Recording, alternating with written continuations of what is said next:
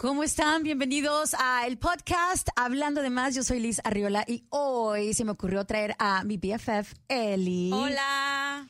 Y también a mi BFF del trabajo. Mi BFF del trabajo, Sarita. Hola. Que pues son mamás y yo quería abordar el tema acerca de las redes sociales. Quiero saber cómo las redes sociales no solamente nos afectan a nosotras, porque yo soy culpable de que soy adicta a las redes sociales, pero también quiero abordarlo en el ángulo de nuestros hijos, especialmente porque salió un artículo donde decía que esta generación de los millennials son los más solitarios. El 22% de los millennials asegura que ni siquiera tiene amigos en la vida real. O sea, y yo, y una de las causas por las cuales este artículo decía es por el, el, uso excesivo de las redes sociales. Entonces yo les quería preguntar a ustedes, ¿ustedes creen que el uso excesivo de las redes sociales afecte la manera en que tus hijos, por ejemplo, el, e-, Eli, que tú tienes hijos ya un poco más grandes, y el mío, que afecte la manera en que ellos socialicen? Totalmente. aún así, mi niño tiene 11 años y aún así, ahorita no lo dejo tener redes sociales porque tiene 11, pero yo siento como que el estar en el internet le afecta, no le gusta salir a eventos de familia, o sea, prácticamente lo tengo que arrastrar, pero yo he notado que entre los jóvenes como que sienten que tienen muchos amigos porque tienen todos los followers en Facebook, en Instagram, en, Snapchat, y como que esas amistades no son reales, pero para ellos sí son. Y viéndolo bien, siento como que o sea, como adultos, tengo como que cinco mejores amigas en mi vida. Y ellos tienen amistades, pero como que they're fake. Ya. A, mí me pasa algo particular con Hugo. Eh, él tiene, él es una persona social, ustedes lo conocen. Hugo es mi hijo, para los que no, no saben. Él tiene 14 años. Entonces, durante esta temporada de verano, yo le decía, mi hijo, tú sabes que tú puedes invitar a tus amigos a la casa, right? Porque él siempre se conecta con ellos a través de los games. Porque ya ves que los son interactivos, los games. Entonces, él siempre está conectado con sus amigos a través de los games o a través de Snapchat. Y me dice, no, that's okay, mamá. O sea, yo hablo con ellos eh, en Snapchat o en los games. Dije, pero ¿por qué no los traes a la casa? Y yo, like, what for? O sea, ¿para qué? Y yo, para que interactúes con ellos en persona. Pero la cosa curiosa es de que de repente van sus primos a la casa y este, eh, el primo trae su, su console de juego. Y como que entonces, entonces lo que hacen es, Hugo está en un televisor en un cuarto de la casa, su primo está en otro televisor en otro lado de la casa y están jugando dentro de la misma casa en, cuatro, en cuartos separados y se están comunicando por el headset. Wow. Ni en el mismo cuarto. Y yo les digo, entonces, ¿para qué viene tu primo a tu casa? O sea, mejor que se quede eh, eh, en, su, en su casa si van a estar jugando así. Pero, eh, por ejemplo, mi amigo, mi amigo, mi, Hugo muy pocas veces invita a gente a la casa, invita a amigos a la casa. Por más de que yo le digo, mijo, tráelos, yo les compro pizza, yo no, yo no les voy a estorbar, o sea, mamá argüendera, you know. Yo no les voy a, porque yo quiero que él eh, practique socializar. Yo quiero que él practique ser host, ser anfitrión de un gathering, porque yo siento que a mí me falta mucho eso. Y a, mí no necesariamente me falta eso porque yo tuve redes sociales cuando estaba chiquita, obviamente que no, ¿verdad? A mí es porque yo tenía padres muy estrictos que no me dejaba socializar. Entonces yo no desarrollé ese músculo en mi cerebro ese músculo social de, de, ser anfitriona, de invitar gente, de sentirme relajada en un ambiente de social. Yo no lo tengo. Entonces, como que me obsesiona de que yo quiero que mi hijo sea distinto a mí. Claro. Entonces, yo soy la mamá orvendera que digo, hijo, dile a tus amigos que vengan. O sea, yo les compro pizza, pueden jugar videojuegos. Te prometo que yo me voy a meter a mi cuarto y no los voy a molestar. Y así como que no, ma. Y dije, yo dije, mijo, mijo, ¿por qué no vas a la casa de tu amigo? I know, it literally. And like sometimes le digo, mijo, este, si quieres, yo te doy permiso que vayas a la casa de tu amigo. O sea, hay que los amigos que tienen en el neighborhood. It's like, nah, that's alright. Y yo así como que, pero ¿qué te pasa? Y desafortunadamente, eh, las redes sociales son como un clutch, right? De que, de que no tienen que hacer ese esfuerzo extra de salir y interactuar con la gente que les cae bien porque ellos sienten que están conectados a través de las redes sociales. Pero esto no solamente pasa con los niños jóvenes. Aquí tenemos a una millennial. Sarita, ¿cuántos años tienes? 27. Eh, ¿Tú piensas que, que tú cabes dentro de las estadísticas de estos millennials que aseguran sentirse que no tienen amigos o que no tienen eh, close friends o que no tienen acquaintances. De hecho, en este estudio muchos de ellos sentían que no tenían la necesidad de tener amigos. ¿Tú te identificas como millennial eh, con lo que dice este estudio? Sí, 100%. A ver, ¿por qué? Porque no, siento que no necesito amigos. A mí, la verdad no tengo amigas. Quizás tengo como una o dos, pero en persona ni casi la veo. I keep up with her on social media. Pero ¿por qué no sientes la necesidad de verla?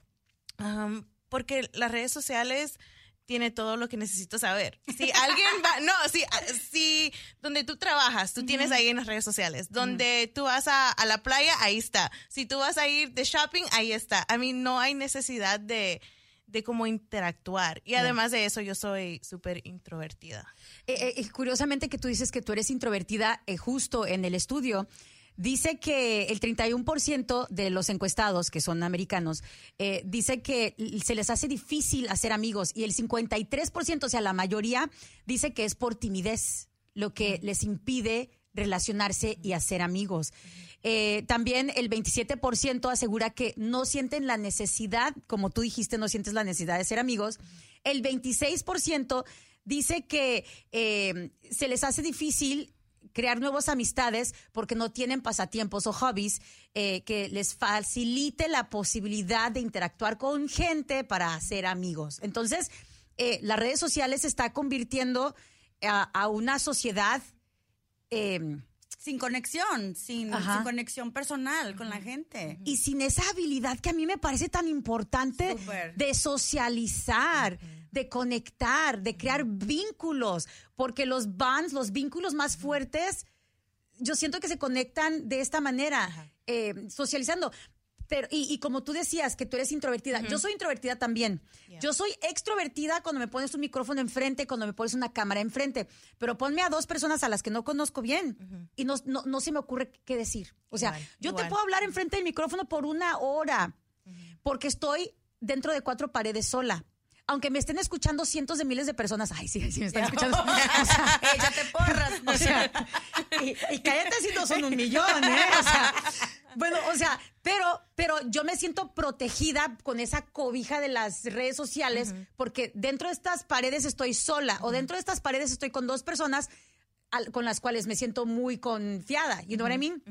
Entonces, eh, yo también, como adulta, y no soy millennial, eh, eh, está ayudando a mi a, mi ser introvertido eh, esto de las redes sociales. It enables it. It enables it. Yo siento que para los milenios como que les, o sea, es un beneficio para ellos porque eso de socializar son como habilidades que te dan para seguir adelante en tu trabajo. Sí. pero también a la vez yo lo veo de esta manera. Eh, eh, eh, obviamente no todo es malo y no todo es bueno al 100%, ¿right? Entonces las redes sociales no son todo malo. yo lo veo porque la gente que no sabe, yo hago un Facebook Live todos los días al mediodía. y yo me doy cuenta que hay mucha gente que está sola, por ejemplo, en este país, o que no tiene familia cerca. Entonces, cuando yo me conecto en redes sociales, ellos se sienten acompañados. Y eso quizá por un momento, por ese momento que ellos están interactuando, en los comentarios y me están viendo a mí, se sienten acompañados. Y eso puede ayudar a que alguien no se deprima tanto, ¿sabes? Eh, justo yo abordé este tema un poco en redes sociales y en los comentarios. Muchas personas me decían que ellos en redes sociales interactúan y comentan.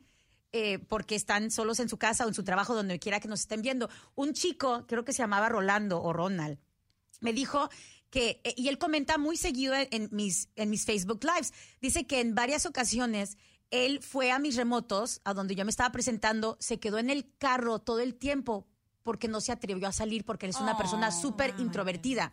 Y las únicas veces, las únicas, y que las, y, que, y que, y que en el Facebook Live le, le da como ánimo eh, socializar, aunque sea a través de la pantalla.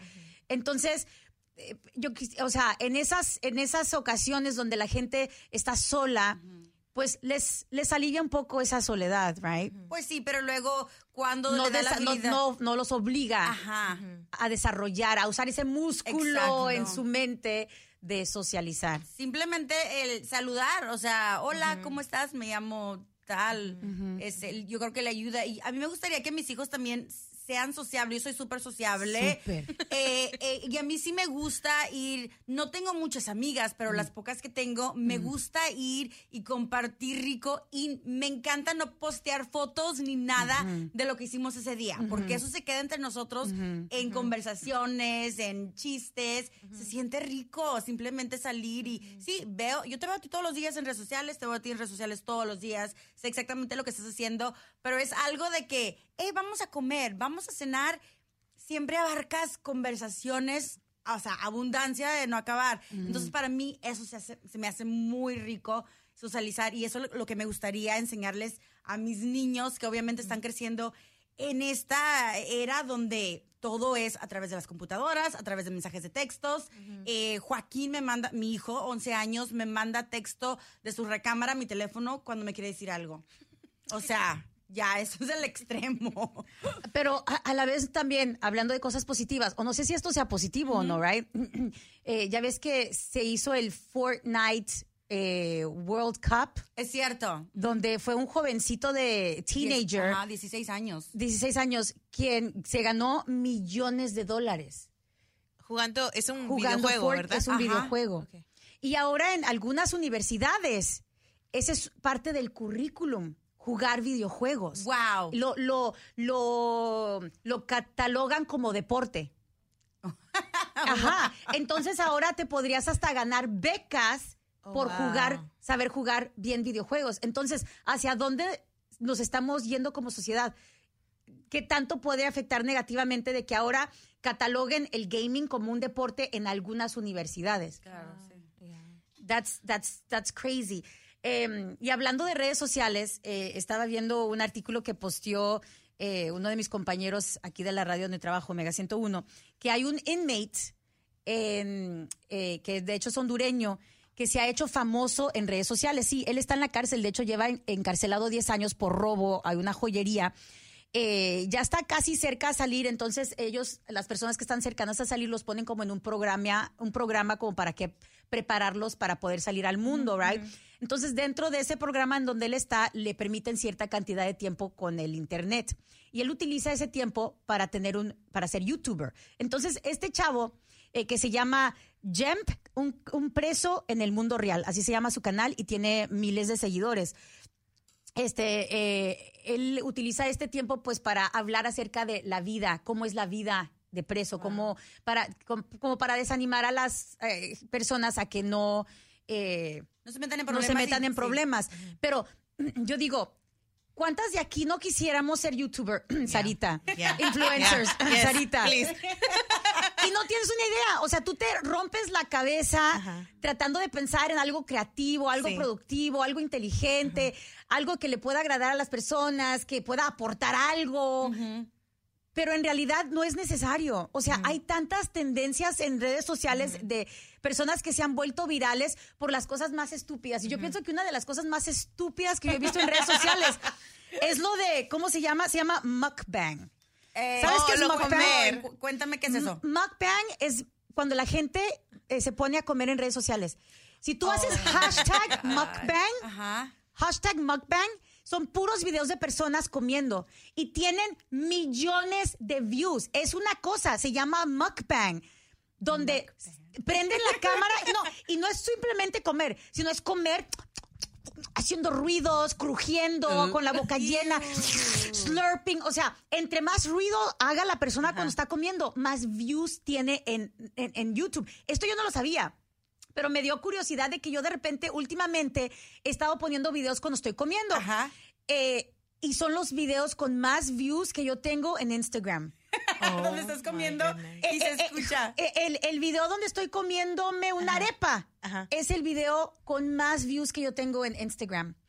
Otros videos donde estoy comiendo en Instagram tienen más views que cuando estoy abordando temas que yo pienso que son productivos, que son inteligentes, que los pensé, tienen poquitos views. O sea, es una cosa. Entonces tú te rompes la cabeza, que porque quieres ser youtuber para, pues, a ver si haces dinero, porque esa es la siguiente ola de, de, de business people que ahora hacen su dinero a través de redes sociales y, y siendo youtubers.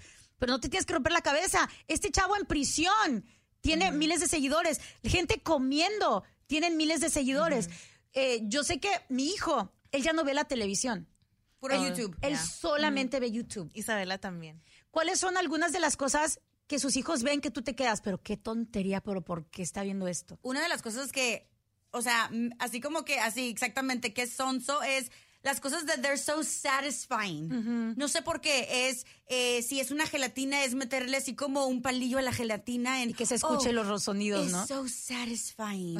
Eso me molesta y son horas y horas de ver de videos de It's so satisfying. Yo le digo, ya, o de ver eh, familias, familias yendo, as- jugando videojuegos.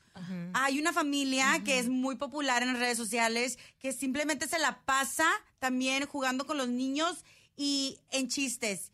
And they're so annoying. I'm sorry.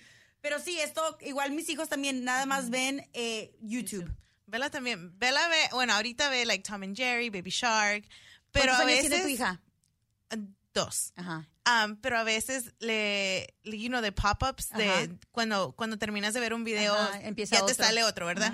Salen unos donde ah, es de Play-Doh. Y hay una muchacha con solo las manos, no se ve la cara, nada, jugando con Play-Doh. I mean, like smushing it, abriéndolo, sacando del, del paquete, poniéndolo en un like it's so dumb. And I'm like, why? Bella? Y Bella está, pero hipnotizada por el Play-Doh y la señora jugando con el Play-Doh. Like, Bella, you can do this. Yo te, yo te tengo uno más tonto que eso todavía. A, a mi sobrino le encanta ver eh, YouTubers abriendo cajas de juguetes. Unboxing. Oh Unboxing, gosh. eh, abriendo, abriendo the toys. Opening the toys. Ni siquiera el proceso de que jueguen con los juguetes. Abriendo los, jugue- lo- los toys. No entiendo. O sea, uno se rompe la cabeza eh, y no logra entender. Yo le digo a mi hijo, porque a mi hijo le encanta ver esa gente que juega videojuegos en redes sociales. Dijo, en vez de ponerte a jugar el videojuego, estás sentado como menso. O sea, viendo otra persona jugando videojuegos.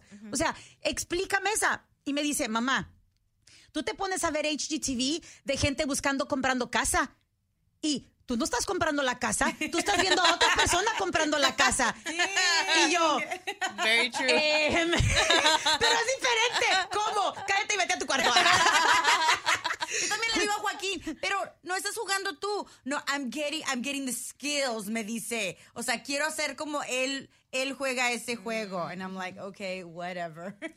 Ok, ¿quieren saber eh, cuánto gana el youtuber eh, que más dinero hace en redes sociales? No porque me va a dar coraje. I know. Te va a dar coraje por varias cosas. Una, por la cantidad de dinero que, que tiene.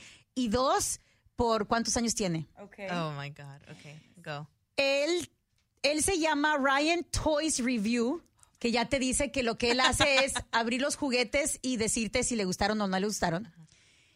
Este niño tiene siete años. Siete Wow. años. ¿Cuántos años tiene tu hijo? Seis y once. Y, y- y- y este gana 22 millones de dólares. ¿Cuánto, cuánto dinero gana el tuyo? ¿Cuántos de los tuyos? Cero. más, más, más, ¿cuánto me gasto en ellos?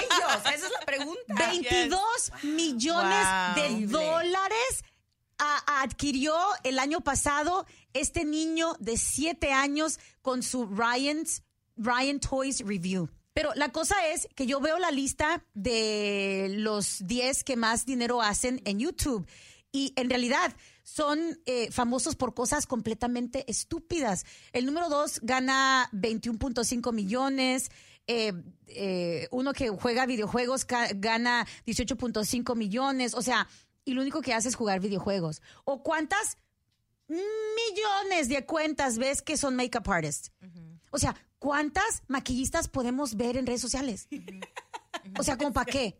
O sea, solamente te puedes hacer el contouring de ciertas maneras, o sea, no manches.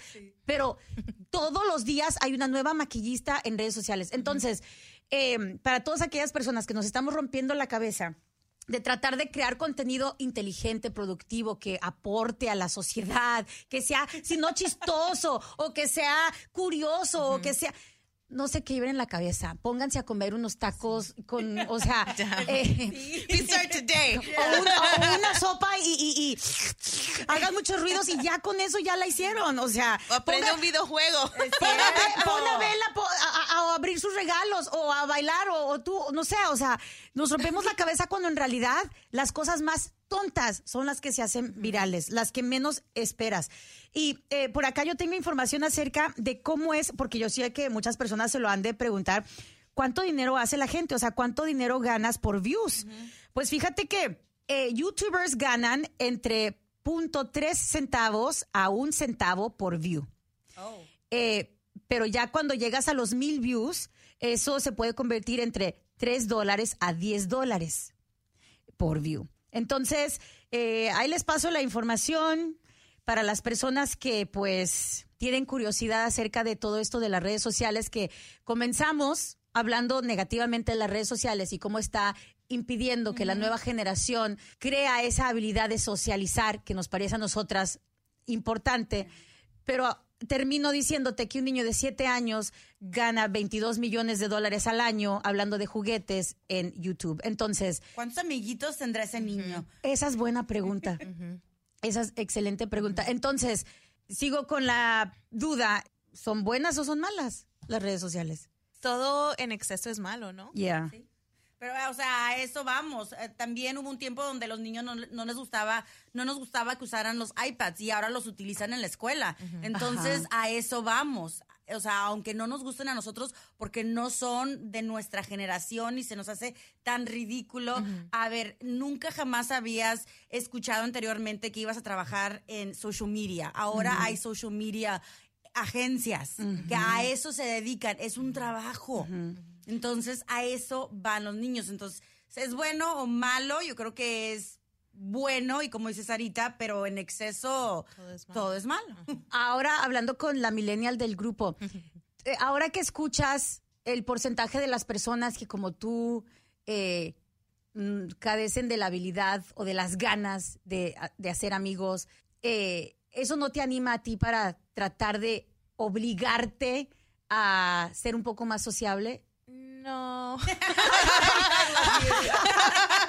Pero no piensas que tu falta de socializar te afecta en tu trabajo? Sí.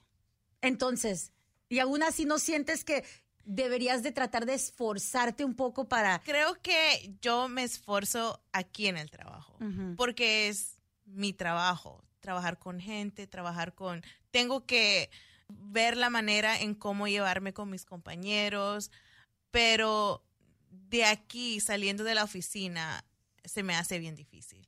Ahora, si voy a un lugar nuevo, a un trabajo nuevo, vamos a decir si vamos, que voy a, a entrar a un trabajo nuevo, eso sí me va a costar, porque no tengo eso, eh, those skills. to- Las to- habilidades. Sí, no tengo. Y, y la verdad se me hace bien difícil en, en, en ver cómo es, cómo puedo cambiar.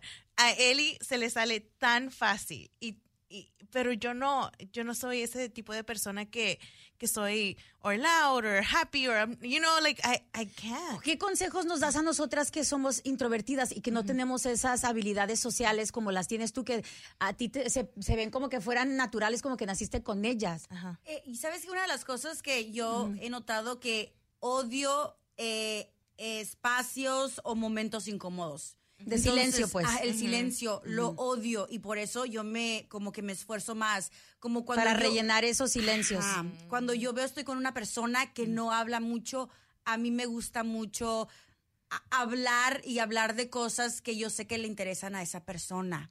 Eh, simplemente si es el día, ay, está bien caliente, ¿qué estás tomando? Entonces, la gente, cosas, la, la cosa más pequeña que dices, es, no, es, no es importante, Y- pero y la gente le encanta hablar de cosas Mira qué pequeñas. fácil ella, ella inició una conversación. Ay, qué caliente está, ¿qué estás tomando?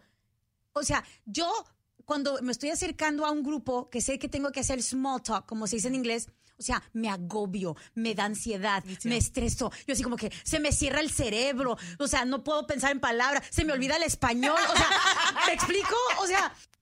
Tiene que ver esto también, o sea, es nuestra personalidad. Yo, yo padezco de ansiedad.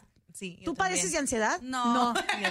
No, Obvio. I do. yeah. No, pero sabes que yo creo que cuando, cuando abres las, las conversaciones, las preguntas, le- empieza la gente a platicar contigo, entonces tú te sientes más cómoda. Así como te dije, ay, mira qué caliente, ¿qué estás tomando para así para refrescarte o cualquier cosa? Cuando haces preguntas es cuando inicia la conversación y la gente se abre más para platicar contigo. Es tan preguntas. chistoso porque mi esposo hace poco me dijo, "Um, yo pensé que odiabas mi familia por cómo eres, callada, siempre, porque no los conocía y son todas hembras, mujeres, y yo entré y me daba nervios, no quería caerles mal y él pensaba que yo no las quería y no es que no las quería, nomás que yo no las conocía, no me sentía confortable, por eso no hablaba, no aportaba a la conversación porque no sabía si si les iba a gustar lo que yo iba a decir, si lo iba a decir mal, si lo iban a tomar en mal. Ve, o sea, yo estoy dentro de tu cabeza y Yes. sé lo agobiada Yes. que estabas. O sea, Yes. te, te entiendo completamente. Y tú, you can relate. No, not at all. Yo soy completamente opuesta. Al revés. A mí me gusta cuando conocer la persona, a mí me gusta hacer esa persona sentir como que es lo más importante a la que estoy hablando en ese momento. Y tú, yo te lo he dicho en muchas Ajá. ocasiones. Yo creo que eso también ayuda muchísimo. Cuando, cuando conozco una persona. A mí me gusta tocar, eh, saludarla de mano, abrazarla y hacer a esa persona sentir como que she's the most important person en ese momento. Y eso también abre a otras personas, porque así como tú te sientes o ustedes se sienten así como que nerviosas, hay otras personas que se sienten igual. Entonces, eso, it eases things, o sea, hace las cosas más fácil. Y a mí me da, me, me- me parece chistoso que la más social de todas, la que se le facilita tanto, es la que menos activa está en redes sociales. Es Yeah. cierto. Eh, eh, Yeah. Es que tiene que ver. It's, it's not a Exacto. coincidence. Yeah. No es coincidencia. Es, Yeah. es, es por cuestiones obvias. Yeah. Porque las personas que tenemos problemas socializando, nos sentimos sociales en redes sociales. Claro, y tienen ese escudo de Ajá. que, Right, sí. ay, como quiera, no las tengo que ver Que en ver, persona. ajá. Yo escribo Y si lo me preguntan algo, tengo tiempo de pensarlo, analizarlo, eh, escribirlo, borrarlo, volverlo a O escribir. antes de poner algo, lo ves como 10 Exacto. veces, lo revisas, revisas, Ajá. otra vez. Y, y- y cuando interactúo con personas, eh, de repente me, cuando estoy quizá en una discusión o diferencias de opiniones, o cuando me estoy ay, peleando con un novio, eh, a mí me, me parece más fácil discutir y, y comunicar mi punto si no estamos hablando. Si estamos o mandándonos un mensaje o mandándonos mensajes de voz. Yo, que yo prefiero mensajes de voz. y- y en mi particular situación me funciona porque me da la oportunidad de expresar, tiendo a mandar mensajes de voz. Me da la oportunidad de, de pensar en lo que quiero eh, decirle, se lo mando en un mensaje de voz esa persona lo escucha, lo analiza, recolecta sus pensamientos, sus ideas, me regresa ese mensaje en un mensaje de voz. Yo lo hago lo mismo, lo analizo, lo escucho, trato de ver su punto de vista, entonces vuelvo a mandar un mensaje de voz. Tú pensarías, levanten el mendigo chingado teléfono y tengan la conversación. ¿Qué tanto mandándose mensajes de voz? Pero, pero mi cerebro no funciona de esa manera.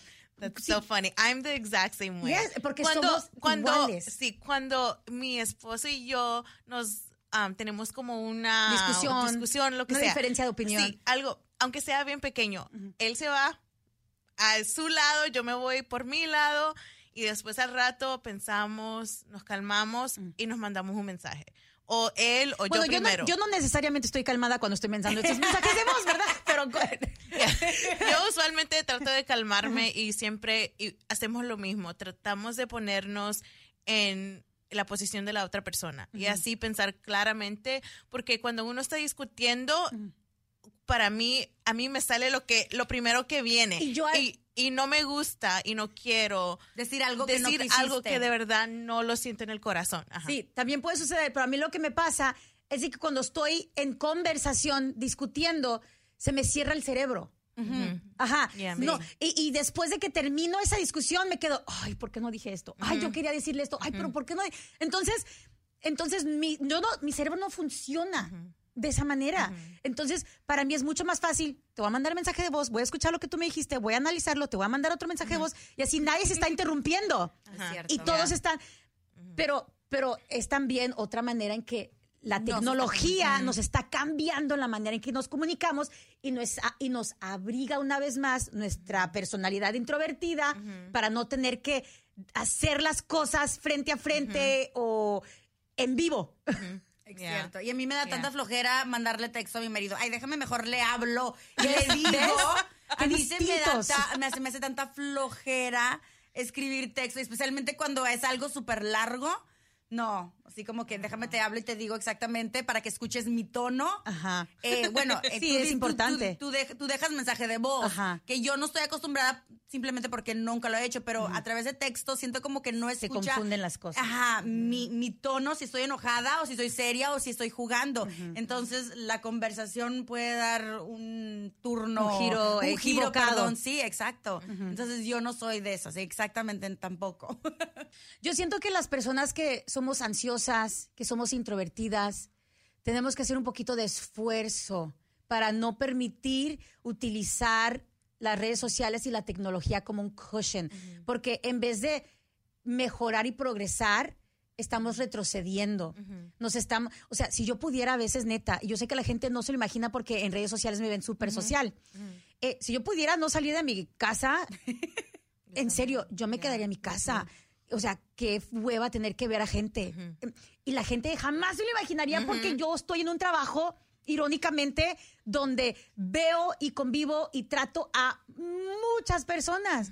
Eh, eh, y, la manera en que yo explico el hecho de que yo soy introvertida naturalmente, pero extrovertida en mi trabajo, es de que como ya tengo mucho tiempo haciendo este trabajo, ya le tengo mucha confianza al auditorio.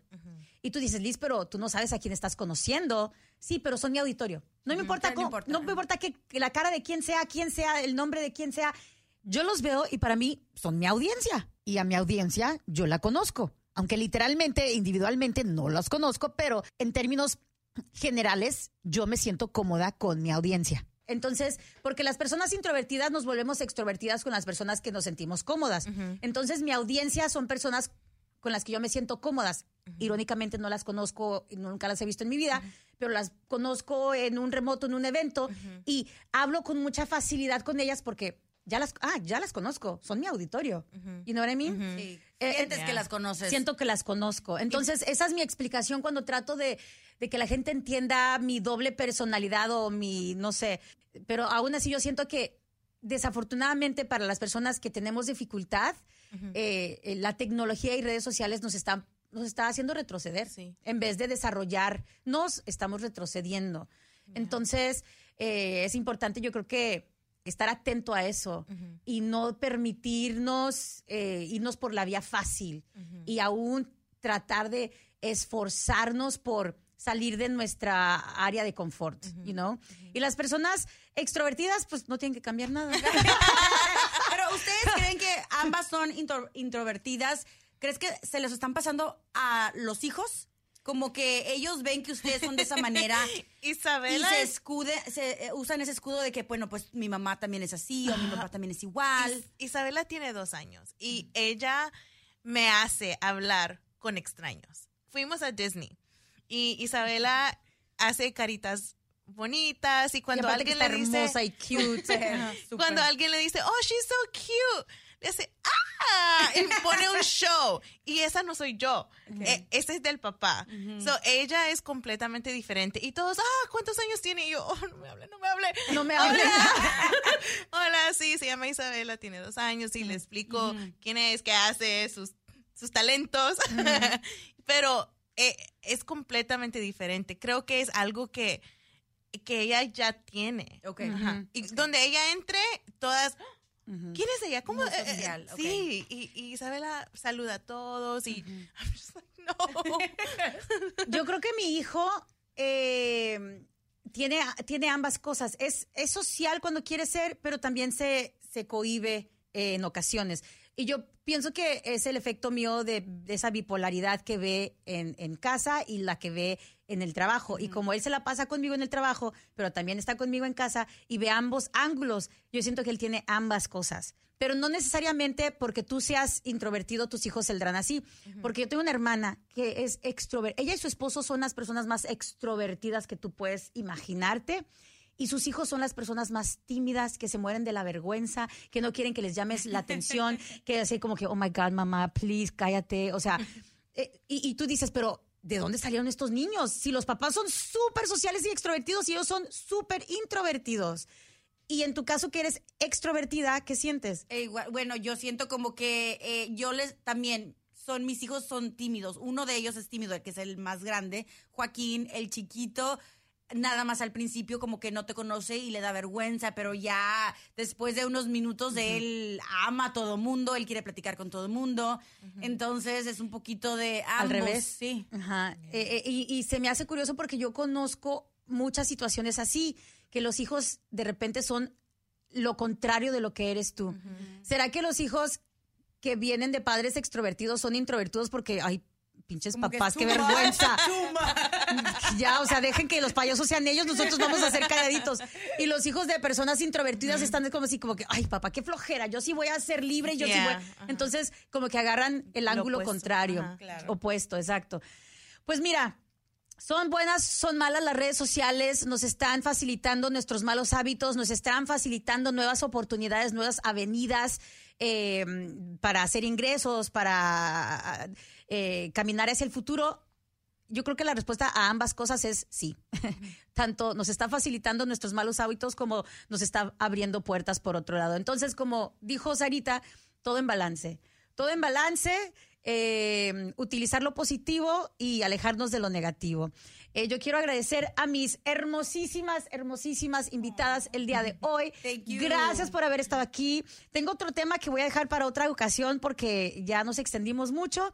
Eh, así que las voy a volver a invitar en un futuro muy cercano.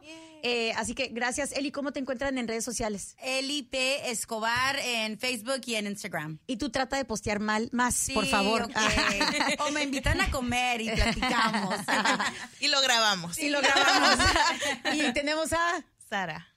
Sara. ¿Tú tienes redes sociales públicas o no? Ah, Instagram. Instagram, ¿cuál es? Sara E. Muñoz. Eh, Listo.